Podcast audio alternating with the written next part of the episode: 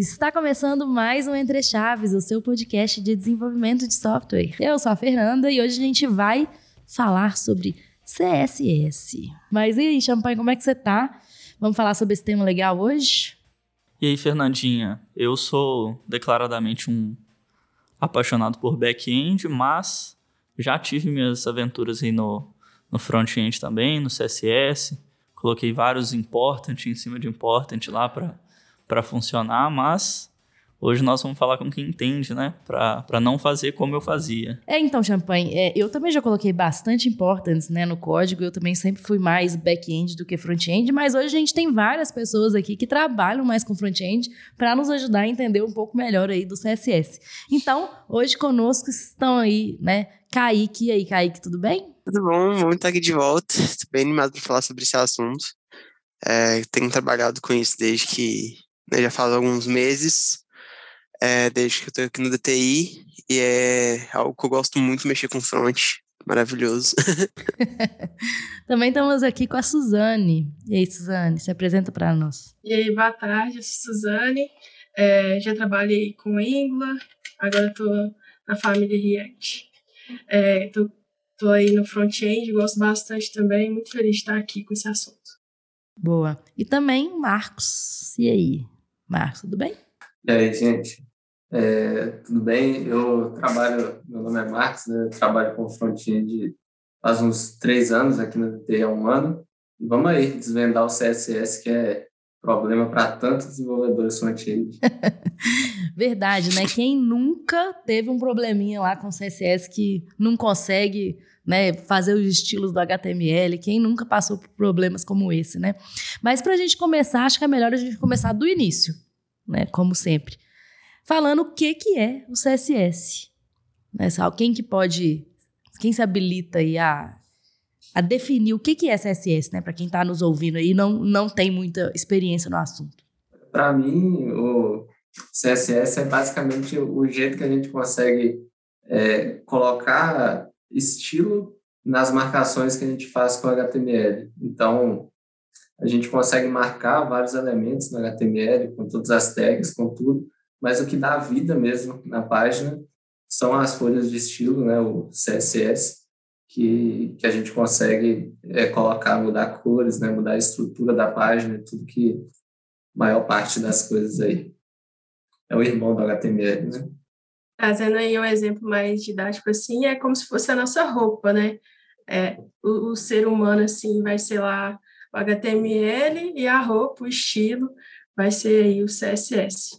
E além que também é importante de lembrar que o, é, que o CSS não é de fato uma programação, não é uma linguagem, ele é realmente essa utilização. Você não programa um, um CSS, não é, né? a gente não pode dizer que a gente programa o CSS.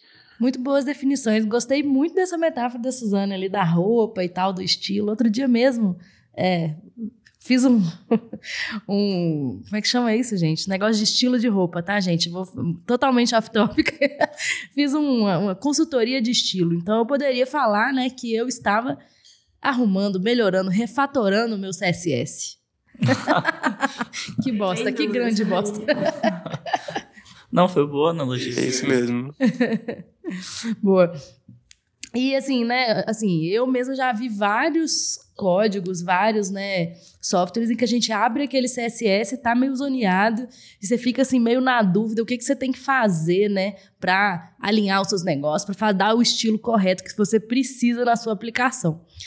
É, e aí, né, como fazer um CSS organizado? O que que a gente quais são as práticas, né, que a gente precisa se atentar para ter um CSS organizado? Para mim, tem realmente o CSS é o arqui-inimigo de, da maioria dos desenvolvedores front-end.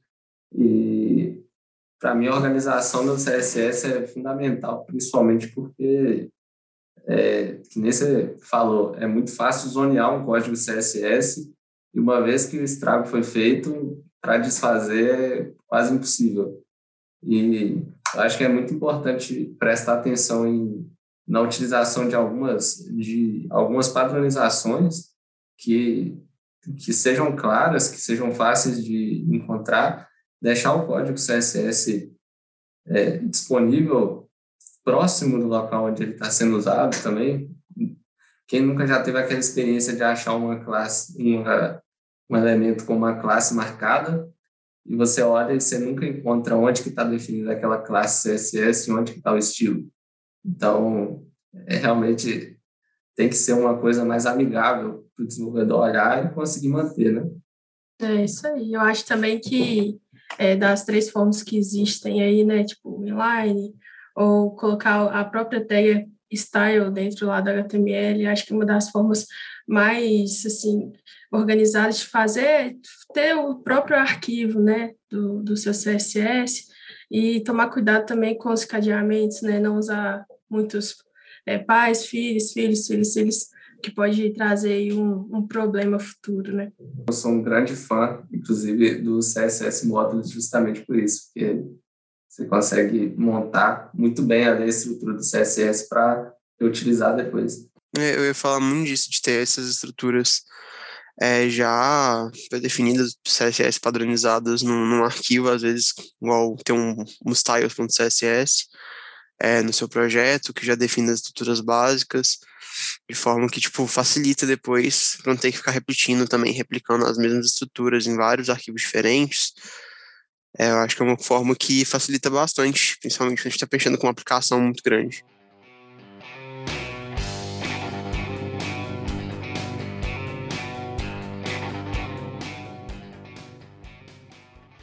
É uma coisa que, que você comentou aí, ô, ô Marcos, e que eu já tive a experiência de mexer, foi usar. Você comentou aí do CSS Modules, né?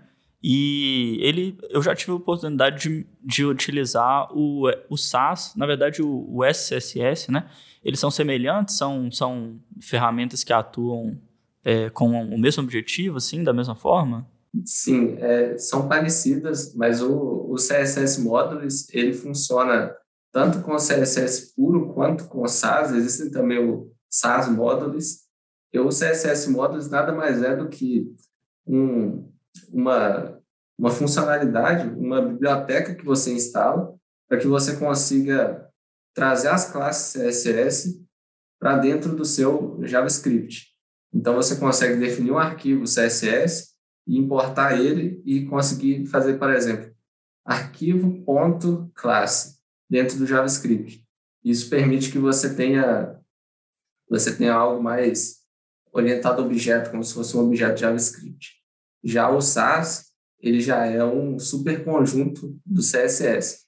É como se fosse um framework CSS, que com ele você consegue fazer tudo que você faz com CSS mas também consegue ter funcionalidades a mais, como, por exemplo, alinhamento de estilos, você consegue fazer um for dentro do SAS, por exemplo, coisas que não, não tem como você fazer no CSS normal.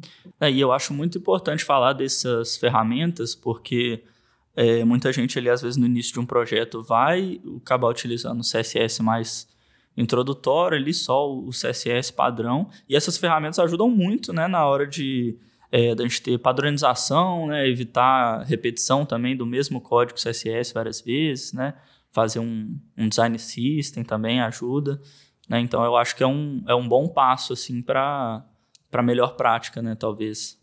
Vocês usam gente na prática? Aqui no, no projeto, no React, né, a gente usa aquele style de components, então, ele facilita bastante o uso do CSS, deixa organizado, a gente consegue passar parâmetros para dentro dele com facilidade também. Então, é, lá no meu TypeScript, por exemplo, eu vou setar uma variável lá como true para mudar, sei lá, a cor do botão e aí eu coloco isso dentro lá do meu do meu CSS, né, passando pela interface. Então isso facilita bastante, deixa mais organizado, né, deixa o CSS mais limpo.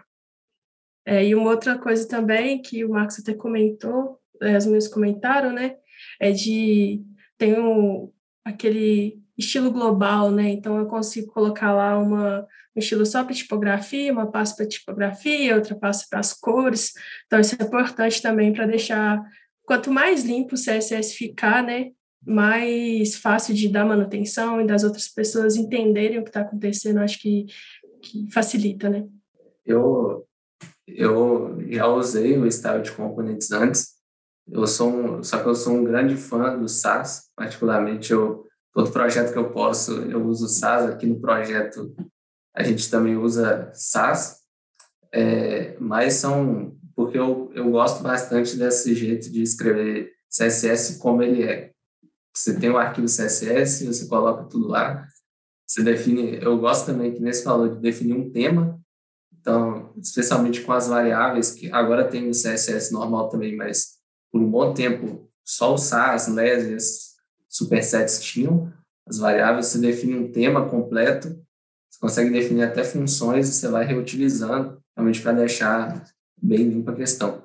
Mas é um, realmente tem esse clash aí, né, de CSS inline, né, com style components e tudo sendo feito no JavaScript ou arquivos separados, né?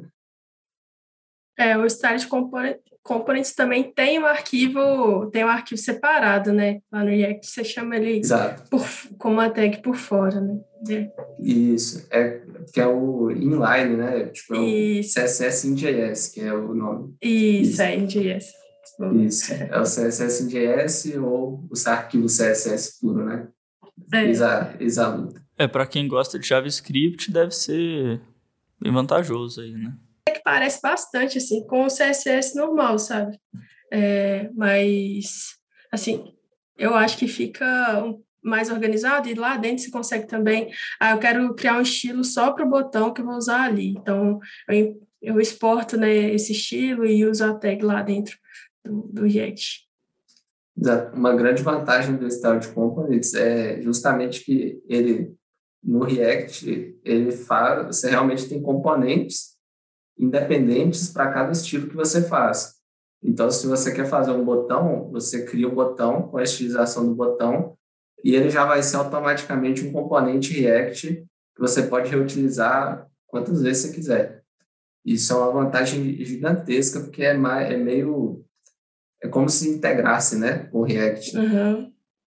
E isso acaba, tipo assim, mitigando os erros, né? Por exemplo, ah, eu coloquei uma classe com o mesmo nome que outro dev colocou e as classes são totalmente diferentes.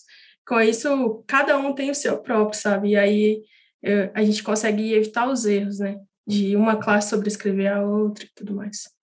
Antes só de eu perguntar para o Kaique, né, qual que ele usa, eu fiquei agora numa dúvida, Suzane, no que você falou. É, mas ainda assim, os erros, quando você pega né, esse tipo de coisa, por exemplo, ah, uma classe que sobrescreveu o nome da outra e tal, são erros em tempo de execução, né? Você ainda não, não se pega erros em tempo de compilação, não, né? No CSS. É, você vai ver visualmente, né? Porque às vezes você, sei lá, põe o nome container em todo mundo. Ah, então container ali, outro container aqui. É, e aí, na hora que você viu o visual lá, você fala, uai, perdi, a, perdi o estilo, né? Cadê meu estilo? Era azul, agora tá rosa? Porque eu posso ter usado nomes iguais, né? Então, ou a pessoa colocou div, e aí ela não entendeu muito bem que div ali vai ser para todo mundo que está abaixo dele, né? Então, qualquer div que tiver dentro daquela, daquela tag ali pode pegar o estilo também. É, eu acho então... que essa é uma então das, na verdade, um dos principais é, dificuldades né, do, do CSS, que é todos esses erros a gente só pega em tempo de execução. A gente nunca consegue, em tempo de compilação, entender o que está acontecendo. Aí você só consegue lá na hora, poxa, igual você falou, né? O negócio que era tá para estar tá rosa, tá azul. E agora? Ferrou. Por isso que o fluxo o fluxo de validação com o UX é tão importante, né? Porque é nesse momento ali, às vezes o dev deixa passar, porque a gente às vezes não tem um olho tão aguçado assim, e aí na hora que faz aquele flow lá da validação com, com o UX, ele pega na hora, olha, tem uma coisa errada ali, né? Aí isso é, é bem importante, assim. Acho que até por isso que todo mundo, sempre que você for usar CSS que não seja escopado, né? Então, por exemplo, o Style Components não tem esse problema, né? O CSS Modules não tem, porque quando você define uma classe desses caras e você usa a classe, ele gera um identificador único para cada classe, que é globalmente único.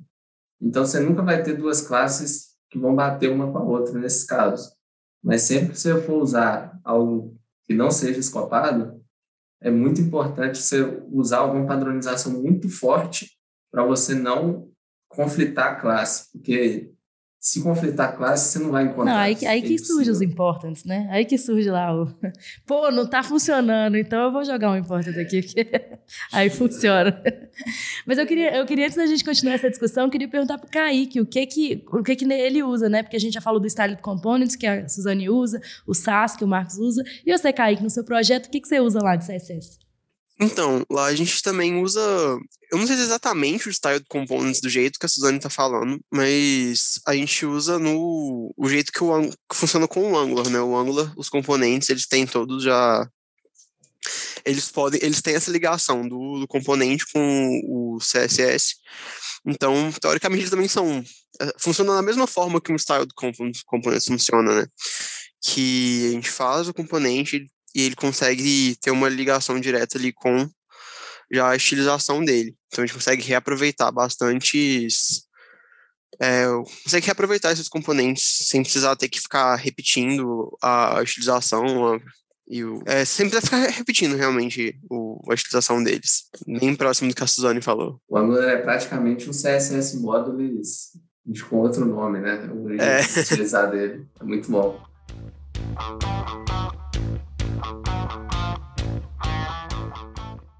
Eu, eu ia perguntar o seguinte: é, a gente está falando aí sobre é, escrever, e mesmo com essas práticas, essas é, frameworks ou essas tecnologias que vão ajudar a gente a, a escrever ali um bom CSS, o que eu vejo que acontece bastante é talvez a gente ignorar um pouco a qualidade do, do código do CSS ou deixar ele um pouco de lado. Vamos supor, estou fazendo, desenvolvendo uma nova funcionalidade ali então eu faço toda a parte ali da tela, inclusive a parte do, do JavaScript ali, da, do que, que aquele botão vai fazer e tal. E na hora de fazer a revisão desse código, né, a gente tem que rever como foi escrito ali o JavaScript, as tags HTML e também o, o CSS. Mas o CSS muitas vezes é visto assim como, ah, funcionou? ah, então legal, não, não encosta aqui, senão se você mexer uma linha não vai funcionar mais. E tipo assim, com essas ferramentas todas, vocês acreditam que hoje vocês conseguem fazer um código legal assim no CSS sem ter, sem ser esse castelo de areia, né, que você fica com medo de mexer em uma linha ali, estragar tudo, ou sem ter a necessidade de ficar usando essas tags de sobrescrever e tal, ou no fim das contas sempre a gente tem que recorrer a esse recurso aí. Tem alguns recursos, né, que ajudam na organização ali, né, tipo Pretty, Lint, que com Ctrl S ele já organiza para você ali, já identa, isso fica mais fácil de, de enxergar, né? Mas eu acho que o segredo é bem ter as coisas organizadas, sabe? Porque quando está tudo bagunçado, as pastas bagunçadas, não, não usa estrutura direitinho, acaba que a pessoa olhou aquilo ali já até assustou e falou: Nossa, se eu for mexer aqui vai dar problema.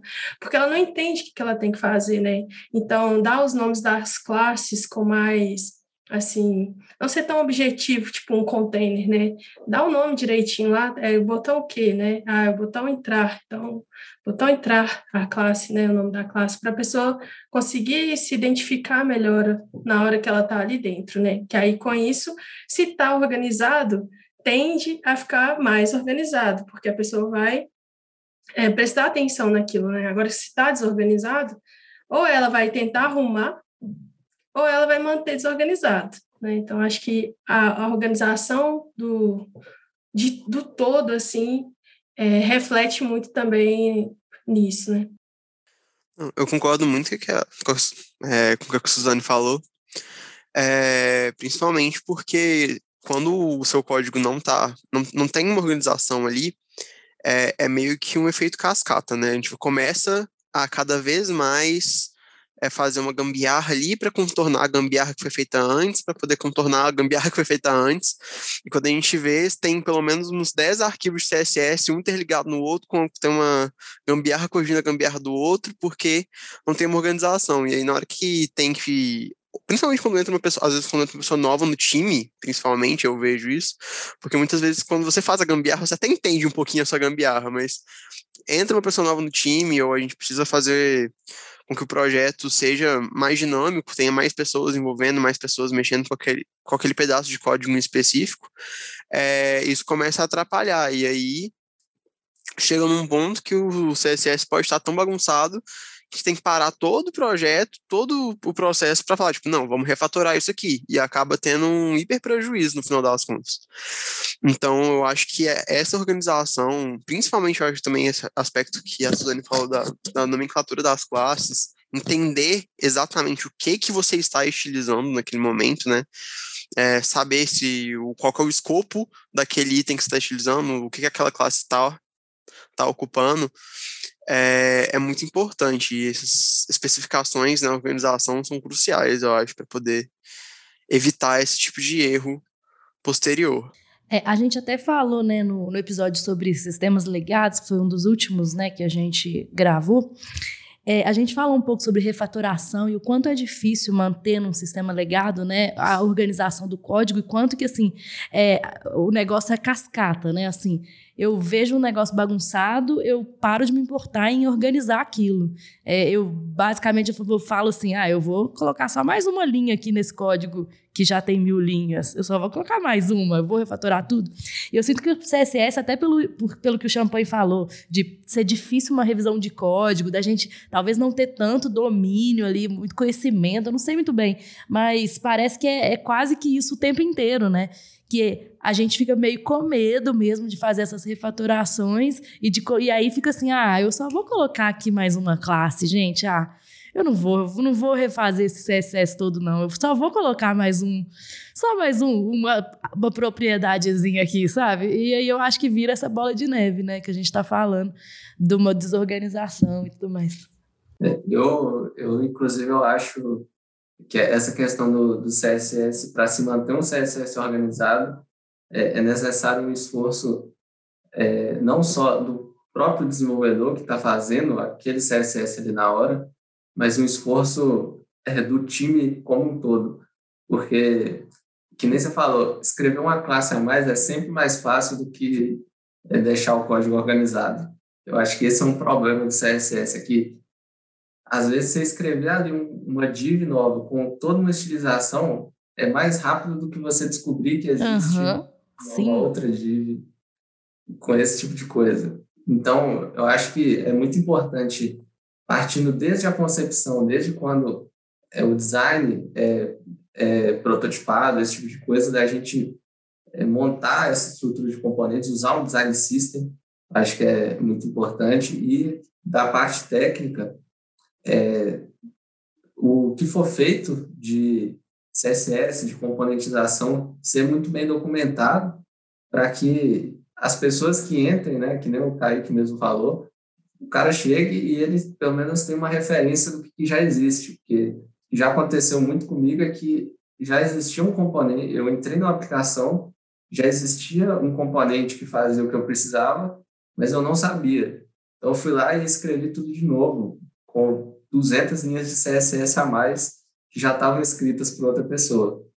Então, e o pior, vai para a revisão, né, para code review, e como a pessoa que já, como a pessoa que fez, às vezes já saiu, não está lá mais, ela também não vai revisar o meu código e me dizer que aquele componente já existe, né? Então, é, eu acho que é um esforço conjunto até na questão do CSS, porque para mim a parte visual ela está muito agregada com tudo. Então, tudo que a gente vê ali na aplicação tem que ser muito bem coordenado para a gente conseguir manter um código sempre limpo. Eu acho até no sentido que você falou sobre eh, a visualização também, muitas vezes é, o aspecto do front é muito valorizado pelos clientes, né? Eu acho que é uma coisa que agrega muito valor assim imediato para o cliente, porque muitas vezes o cliente não entende muito o que está rolando por trás no back, não entende os pormenores do que o back-end tem, esses problemas. E sempre que tem um bug no front, sempre que tem uma coisa resolvida no front, geralmente sempre é uma coisa que é muito apreciada pelo cliente, sempre muito valorizada. E também geralmente são tipo alguns dos maiores problemas para o usuário, né? Tipo, ter um bug ali de utilização é, pode dar uma atrapalhada, pode tipo, gerar um, um incômodo visual é, ali para a pessoa que está utilizando.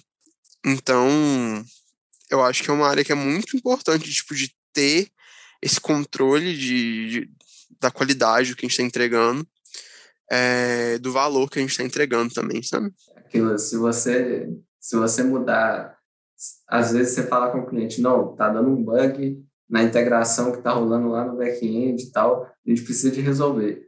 O cliente vai falar, não, ok, mas aí você fala, não, o botão que estava verde está vermelho agora. Você fala, não, isso aqui é crítico, tem que mudar agora. Então, às vezes o visual é muito importante, o CSS está diretamente ligado, né? É, os erros são sempre refletidos no front, né? Que é onde o usuário interage, né? Mas você falou duas coisas, Marcos, que eu queria pegar aqui. A primeira em relação à documentação, que eu achei interessante. Como documentar bem né, um CSS aí para que a gente evite essas, essas duplicações de código, essas coisas assim que você mencionou? Talvez até antes do Marcos responder, só para colaborar um pouquinho com a pergunta também, uma das boas experiências que eu tive com documentação de front-end foi com uma parceria forte com o designer, né? Porque se você tem um design system muito bem construído ali, você acaba que às vezes nem precisa escrever o código CSS, né? Você pega da documentação é, do designer e, e, já consegue extrair o CSS que você vai usar mais ou menos ali é, e evita a, a, possibilidade de ter erros ali ou de se fazer algo diferente do que era esperado e é maravilhoso para os designers que são fiscal de pixel, né? Que vai estar todos os pixels no, no lugar certo. Mas é isso mesmo, Marcos? Não, com certeza. É isso que eu ia, eu ia até dizer que o para mim o CSS é, ele não ele não pode na maioria das vezes ele não pode ser olhado sozinho porque o CSS ele só faz sentido com a marcação que ele está aplicado, então com HTML. Então faz muito sentido você pensar em componentes. Então, a melhor forma de você documentar um código CSS que você escreveu é realmente documentando um componente que você fez que tem esse estilo aplicado. E eu, eu gosto muito de usar o Storybook. É, muita gente já deve ter ouvido falar do Storybook, que é uma ferramenta que você consegue documentar componentes seus. Se eu não me engano, ele funciona tanto para React, quanto para Angular, quanto para Vue. Então, ele tem uma abrangência muito grande. Você consegue documentar os seus componentes, inclusive com vários casos de utilização dele. Então, olha, olha esse aqui é o meu botão, botão habilitado, desabilitado. Tem uma interface muito legal. Então, pode-se seguir o caminho de documentar os componentes, só que caso ainda pessoa é, queira se entrar numa abordagem de documentação de é, do, abordando CSS por si só, é possível também que seja feita uma documentação mais é, comum, dizendo assim, que diga, olha, esses aqui são os nossos, são as nossas classes principais da nossa aplicação. Então, se você quiser, por exemplo, fazer um container, você vai usar essa classe, por exemplo, Bootstrap. Vocês forem ver o Bootstrap, o Chakra UI, Semantic UI, são conjuntos de classes, é um CSS que você importa, mas existe uma documentação gigante sobre o que é que cada classe faz, com exemplos do que você pode usar. Então, acho que esses dois caminhos são os mais, são os melhores, né, para serem seguidos.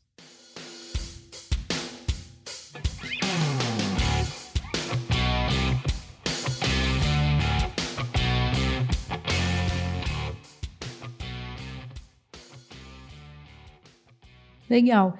É, e tem uma outra coisa que eu fiquei na dúvida também, que, beleza, né? Aí eu tenho uma boa documentação, uso um, um, design system, ou uso o storybook, ou alguma outra dessas, dessas estratégias que você falou, mas, pô, poxa, ainda acabei ocorrendo por uma duplicação. Um sonar, se a gente utilizar um sonar, por exemplo, ele pegaria uma duplicação de código como essa, né? Uma ferramenta como um sonar, como um lint qualquer, dentro do, do, do meu, do meu front-end é, falando da experiência que eu tive nos meus projetos, o Sonar geralmente não rodava no CSS. Colocava-se o Sonar para rodar em arquivos é, JavaScript, TypeScript e só. E aí o CSS para escanteio. Mas se a duplicação for muito óbvia, o Sonar pega. Então, é, só que o que foda acontece? é que nem, nem Vamos sempre é óbvio Você fez mesmo, uma né? estilização é. com oito comandos. Só que você inverteu a ordem É, deles, né? Então, ao invés de pôr flex primeiro, você pôs embaixo. Acabou. Não é duplicado mais, não tem como sonar saber, né? Mas que nem a Suzane falou, a utilização de ferramentas como Pretty, S-Lint e às vezes alguma extensão legal aqui e ali ajuda demais, ajuda muito. Uma coisa que eu queria perguntar também é que vocês comentaram sobre a questão do Bootstrap ou de uso de qualquer um outro framework aí que tenha componentes prontos já para serem utilizados. E é uma preocupação que, que, que veio na minha, minha cabeça aqui. Se eu estou usando lá o Bootstrap ou uma outra biblioteca, é, eu ainda tenho motivos para me preocupar é, com, essa, com essas boas práticas de CSS, ou, dependendo ali do projeto, eu posso me, me, me sustentar ali na, na robustez da, daquela biblioteca e me dar por satisfeito. É, eu acho que é aí que entra mais atenção ainda, né? Porque, por exemplo, lá no Material UI, ele te dá já as classes que você pode usar no CSS, né? Tipo, a ponto, UI, tracinho, não sei o que lá. E aí, você fica tentado, ah, vou copiar isso aqui, jogo lá no meu CSS, pode virar uma bagunça, né? Aquilo ali depois. Então, igual o Marcos falou, é, lê a documentação, né? Não só dar um Ctrl-C, Ctrl-V no componente que você está pegando lá. E também prestar atenção e utilizar com moderação, né? Às vezes você vai fazer um card e fica assim, ah, vou usar uma biblioteca para isso. Então, que você resolveria ali com quatro linhas de código lá no, no CSS, né? Então, tem o, o, ponto bom e tem que tomar cuidado, né? Ser mais moderado é, com relação a isso. Isso, o over-engineering tem que, tem que tomar muito cuidado com o over-engineering, né? até no CSS. Então, é, você não precisa de um canhão para matar uma formiga, né? Então, e, e, o que eu acho é que, assim, se você vai usar uma biblioteca é, e vai seguir o, o style guide dela do começo ao fim, por exemplo, vou fazer minha aplicação usando a style guide do Bootstrap. Então, vou usar as classes do Bootstrap em tudo. Aí você tem menos preocupação, porque o Bootstrap é um framework de opinionated, né? um framework com opinião. Então, ele já tem a forma que ele acha que é o correto de se fazer as coisas. E você segue a partir disso. Agora, vamos supor, chegou lá e falaram, não, vamos fazer um componente aqui que é diferente. A partir do momento que você tem esse componente que é diferente, você já tem que se preocupar com todas as boas práticas que, que a gente está falando aqui, né? É, eu acho que uma coisa que é importante também, é, que é interessante a gente tomar cuidado, foi uma coisa que até eu tive de experiência particular, de resolver usar um componente do, do Angular, que eu achei que era um componente que seria ideal para o modelo que eu ia conseguir usar, só que aí na hora que eu fui experimentar e fui estilizar para deixar do jeito que eu queria, eu não conseguia encontrar como funcionava tais algumas funcionalidades daquele componente, algumas utilizações para ele. E teria sido muito mais fácil se eu tivesse usado um, é, só, tipo, se eu tivesse montado no HTML, feito um CSS hiper básico, tinham milhares de documentações que utilizavam isso, que eram bem mais fáceis, conseguir encontrar, daquele Googlezinho que a gente, aquele Google maravilhoso, cheio de ideias, mas que utilizando um componente já pronto, porque eu achei que seria o ideal usar o componente pronto, que já estava lá, que era usado em outras partes, mas na hora que eu fui utilizar ele, tive vários problemas, teriam sido facilmente mais fácil, seriam facilmente resolvidos se eu tivesse feito um caminho mais simples com, com coisas mais padrões, padrões do, do próprio sistema. Quem nunca, né? Chegou e falaram, ah, vamos usar o componente do material aqui, mas vamos mudar só essa coisinha. É. Aí você vai mudar só é, a coisinha e fica dois dias tentando, porque... É. Parece que esses frames, exatamente. Né, bibliotecas, elas fazem muito sentido quando, como o Marcos falou, né? Tem um, pra, um padrão, uma coisa ali que você vai utilizar e não vai ficar fazendo grandes modificações, né? Naqueles componentes que já estão prontos. Caso você precise, bom, né? Pense, nova, pense novamente se é isso mesmo que você quer, né? E eu fiquei numa eu fiquei numa dúvida também, gente, eu queria perguntar em relação a encontrar erros. A gente falou, né? Poxa, o CSS é difícil às vezes, você, é, você, você pode deixar o código confuso muito facilmente e tudo mais. E aí, beleza, né? Ocorreu um erro fiz lá uma bobagem e deu um erro lá e tô lá na minha tela vendo aquele erro. E aí, como que vocês, quais são as boas práticas que vocês usam para encontrar os problemas, para debugar os problemas? O que que vocês usam hoje? E agora onde que vai o breakpoint? É, onde que vai o breakpoint? Oh, eu sou fã do inspecionar, tipo assim, eu fico pensando, tem dia, meu Deus, se isso não existisse, como que eu ia fazer? Porque ali, você pôs a setinha, vai lá, inspeciona elementos, você consegue descobrir o nome da classe com o nome da classe. Por isso que é importante, né, o que eu falei lá atrás. É, se eu tenho o nome da classe bem estruturado, não tenho um monte de classe com o mesmo nome, na hora que eu pesquisar no meu código lá, tum, achei rapidinho ali o nome da classe, consigo ir direto é, no ponto do problema, né? Agora, se está desorganizado e os nomes são todos iguais, aí você vai descendo em cascata, tentando achar ali. É, vai ser um pouco mais demorado, né? Mas eu acho que hoje é um jeito assim que eu que no meu dia a dia e que eu passo para o pessoal também mais fácil assim de achar é, onde está o problema e onde a gente pode atuar. É um inspecionar maravilhoso. O seu melhor amigo debugando o código CSS é o Developer Tools. Não tem jeito. Exatamente. Você vai usar ele. Tem muita. E é bom. É até uma recomendação para o pessoal de é, verem todas as funcionalidades que você tem no Developer Tools, que a todo dia eu encontro alguém falando no Twitter de alguma coisa que eu não fazia ideia que existia e que é muito bom. Então, realmente, para o CSS é a principal, porque lá você consegue ver tudo, que nem a Suzane falou, você vê tanto as classes quanto você vê os estilos computados, então você consegue ver quanto que está tendo de margem de, espaçamento interno, quanto que tudo que está acontecendo, a forma, e você ainda consegue mudar o estilo na página. Então você consegue abrir o Developer Tools e pegar um, um elemento e vamos supor que ele está com a cor vermelha, você consegue mudar a cor para verde sem alterar o seu código. Você consegue alterar direto no navegador, que é o que você está vendo. Isso ajuda muito até para você conseguir resolver problemas. Vamos supor, ah, esse botão não está, essa div não está centralizada, né? Precisa velho, centralizar uma velho div. problema de centralizar a div, né? Até hoje é um mistério. Até hoje ninguém sabe. Até hoje não descobriram como centralizar a maldita div. É, o Developer Tools eu também já usei bastante na vida. Queria até ver se alguma coisa tinha mudado, mas aparentemente é isso mesmo, né? Usar o Developer Tools.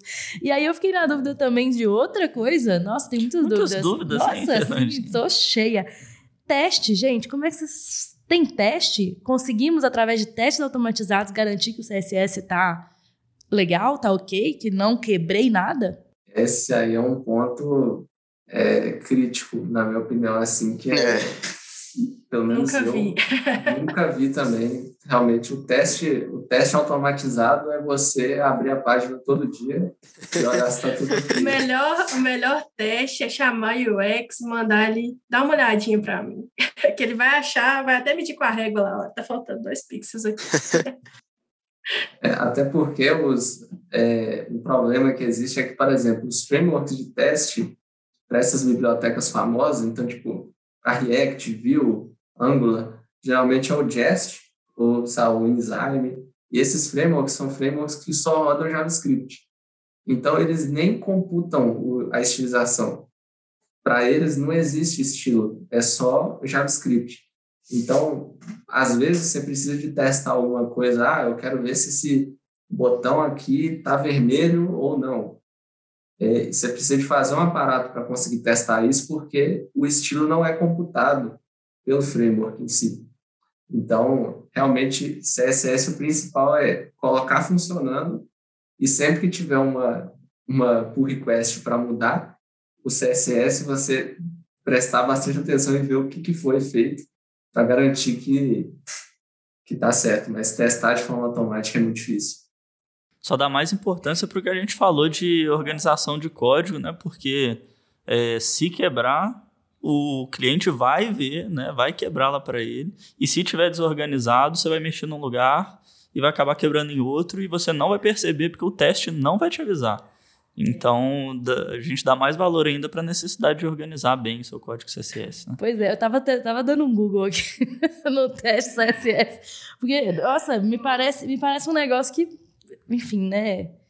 Como você falou, né? É um negócio que parece que faz todo sentido, tudo que a gente falou cada vez mais, e não ter uma ferramenta de automação para testar, ou pelo menos não ter uma ferramenta talvez tão conhecida ou tão utilizada no mercado para testar, parece é, bem ruim, né? Pare- Parece que fica aquelas coisas que é poxa, mudei, tomara que funcione. Eu acho que, que, que isso só ressalta como é importante todos os processos de testagem interna da equipe, sabe? De, do, se não testar as coisas sozinho. É, a gente já falou aqui muito sobre chamar e testar com o UX, mas também testar com outras pessoas do time, alguém que talvez não conheça o fluxo tão bem, que possa tentar é, acabar encontrando algum erro ali, algum problema que talvez alguém que já esteja familiarizado ali com, com o fluxo que você estava mexendo, com o fluxo do projeto, não vai esbarrar, porque sabe como que funciona, já está assim na cabeça a usabilidade é, daqueles componentes. Então, acho que é muito importante testar com pessoas que não têm tanto costume de mexer com aquele sistema, fazer o teste em dupla com outros desenvolvedores, talvez chamar um desenvolvedor do back-end para poder fazer um teste em dupla com você da funcionalidade. É, e fazer também todas as, as conferências de todos os espaços é, e fazer as validações com, com os designers dessa equipe é, se tornam muito essenciais quando a gente está falando dessa parte do front, né? Quando a gente está falando fora da lógica, fora dos testes e sim do visual. Era esse ponto que, que eu ia falar mesmo, né? De uma boa prática, é porque às vezes a gente acha que o roteiro de teste é mais essencial para o back-end, né? E eu lutei muito no meu time com isso, sabe? De gente, coloca lá no seu roteiro de teste, ó, alterou os quatro pixels que pediu, né? Tem uma parte do seu roteiro de teste só para isso, olha com o UX, né? Olha, o que, que você acha que é mais importante aqui, que não pode quebrar de jeito nenhum, coloca lá para você fazer a sua, o seu checklist, né, que é importante. E fazer o roteiro de teste no front também, que eu é, não sei o que os meninos é, têm no dia a dia, né, mas às vezes a gente deixa passar porque é só uma alteraçãozinha e isso pode gerar um problema depois, né, se não for validado de forma correta. Está falando de, de roteiro de teste para o front. É, no meu squad a gente tem um roteiro de teste é, que passa pelo front também, e coisas que são muito importantes a gente conferir também, que acho que eles passam, passam batido. É, por exemplo, abrir mais um navegador.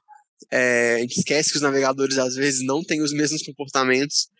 É, e a gente vai lá, faz o um negócio bonitinho no Chrome, aí você vai lá, abre o Opera, e o negócio está completamente fora de estilo, está completamente é, eu citei o Opera porque estava acontecendo comigo que eu estava cismado que uma coisa estava completamente errada, porque eu estava no Opera e o Opera tem um form uma formatação, o Opera GX, ele tem uma formatação de tamanho de página diferente do, do padrão, que ele tem uma, uma aba à esquerda, é, que geralmente os navegadores não têm, e essa aba, obviamente, diminui ao width, width do seu navegador, então, isso tudo já altera tudo, completamente como funciona ali seu, seu ambiente, né?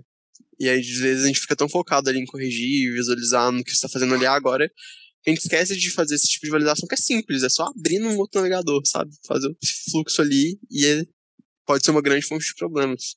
Isso que você falou, Kaique, assim, isso é resolvido simplesmente com um checklist, né? Que a gente pode rodar, assim, no final, quando a gente acaba o desenvolvimento de uma história, tem um checklist lá Pô, meu sistema eu tenho que rodar em vários navegadores, então tá lá. Eu tenho que testar que funciona no Explorer, tem que funcionar no Chrome, tem que funcionar no Opera e tudo mais, no Firefox. É, no Explorer não, não precisa mais, né? Não, não tem. Mas, enfim, claro, sabemos que muitos legados ainda tem, né? Mas, enfim, acho que, acho que tem que, tem que. Um checklist é uma forma super simples de resolver um negócio como esse. E, para mim, é, você falou dessa questão de vários navegadores e tudo, e isso eu acho uma questão importante também de citar que é, as pessoas, reforçando mais que a galera tem que prestar mais atenção no CSS escrito para tentar sempre escrever código CSS que naturalmente rode em todos os navegadores, porque muitas vezes quando você não está não tá muito acostumado com CSS, especialmente quando eu vejo um código CSS de alguém que está começando a aprender ou algo assim, é, a pessoa utiliza muitas vezes posicionamentos fixos, é, tamanhos fixados, ou procura na internet um erro que estava tendo e acha um comando do CSS que só funciona no Chrome ou só funciona direito no Chrome. E isso tem que se tomar muito cuidado para tentar manter simples usar o CSS o mais simples, os comandos mais básicos possível e de forma mais relativa possível, né, para você é, conseguir fazer um código que naturalmente vai funcionar em todos os navegadores, né? que não seja uma funcionalidade que saiu no Chrome 102.3 que não vai funcionar no Mozilla e por aí vai. É, essa é uma dica bem valiosa mesmo, né? Imagina só, é, esses, eu estava falando aqui de legado do Explorer, mas imagina um sistema legado que eu tenho, né, um CSS lá que só funciona em um navegador X e aí eu, bom, esse navegador, navegador foi descontinuado, e aí, né? Eu agora preciso refatorar todo meus, todos os meus CSS. Enfim, eu acho que isso é bem um negócio bem importante mesmo para a gente ficar atento, né? Do daqui para frente, a gente é, priorizar, né? Vamos falar assim, ou estudar mais, ou entender mais de CSS para conseguir fazer códigos mais limpos e códigos que tenham mais compatibilidade com os browsers, né? Para que a gente não tenha esse tipo de problema, né? É, eu, eu achei, queria destacar que eu achei bem legal que às vezes a gente acha o CSS um pouco mais distante do que é, o, o que a gente tem costume de código mesmo, código de back-end, Java, C Sharp. Mas acabou que durante o episódio a gente falou de todas as boas Exatamente. práticas idênticas às práticas que a gente tem para desenvolver back-end. Ter uma boa nomenclatura, né? Você ter o, o, o KISS, né? O Keep It Simple, Stupid, que o Marcos acabou de falar, né? Faz um negócio simples, não complica a regra do escoteiro, né, de você ir e deixar o código melhor do que quando você encontrou. Então, na prática, o, o, o pensamento, né, o raciocínio que você vai ter para construir um código CSS bom se mantém nas boas práticas do raciocínio que você vai ter para construir é, código em outras linguagens também. Com certeza. O que não pode acontecer é, é o pessoal, que nem a gente falou no começo, deixar o CSS passar e fala, tá funcionando, é isso. Que não mexe, nunca é uma mais. Coisa muito importante, né? é isso aí. E eu acho que com esse resuminho do, do Champs, finalizamos esse episódio. Gente, muito obrigada. Acho que foi uma conversa super legal, super, né, super rica, vamos falar assim, é, sobre o CSS, que realmente não é um tema que a gente, é, às vezes, dá muita atenção. Né? E eu acho legal a gente dar esse enfoque aqui hoje. Então, obrigada a todo mundo que nos ouviu até agora. E até a próxima. Valeu, Tchau. galera. Tchau, gente. Até a próxima. Tchauzinho, gente. Tchau, gente.